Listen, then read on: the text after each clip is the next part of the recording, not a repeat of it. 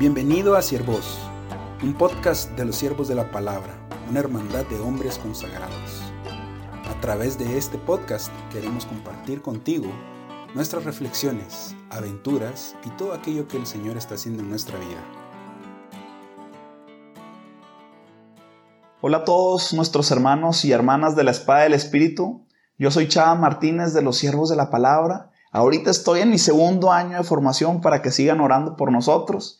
Y estoy muy contento porque les quiero compartir una pequeña reflexión en esta primera semana de Adviento y la reflexión se llama la segunda venida del Señor y el juicio.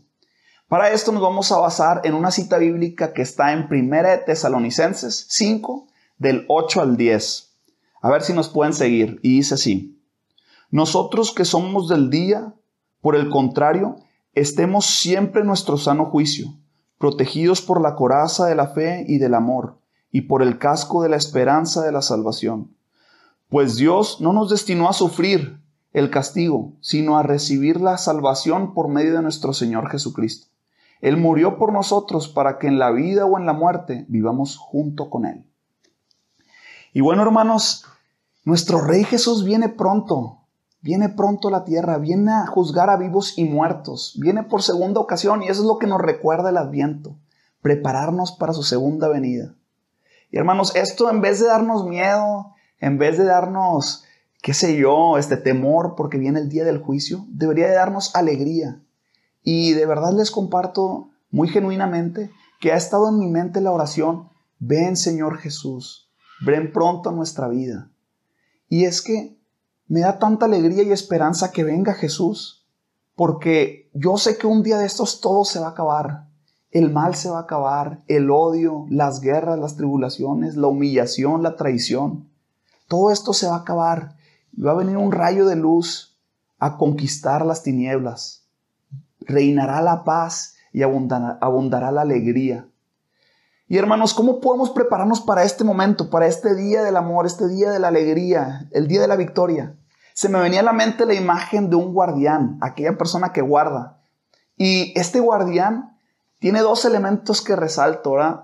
El primer elemento es que el guardián está atento, atento a los detalles, atento a cualquier cosa que se le pueda acercar al enemigo, ¿verdad? Aquel guardián que está trincherado en la guerra, este, que está protegiendo a todo su ejército, también aquel guardián que está protegiendo a su rey o que está protegiendo una reliquia. Está atento a los detalles del enemigo, está atento a lo que necesita aquella cosa o aquella persona que está guardando.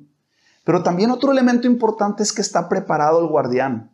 Está preparado para el día del encuentro, para el día en que lo necesitan.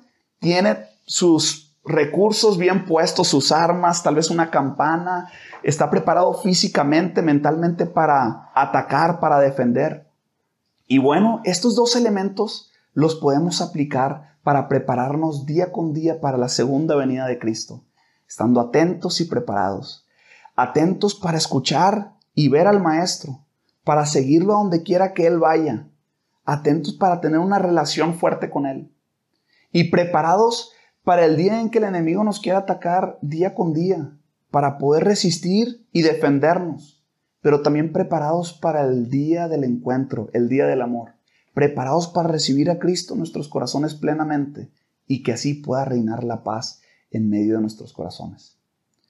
Bueno, hermanos, pues yo creo que esa es una manera buena para prepararnos, ser buenos guardianes en nuestro, en nuestro día a día y que cuando venga Cristo en su poder y su gloria, Cristo nos pueda reunir a todos los guardianes, a todos sus siervos y podamos descansar con Él eternamente.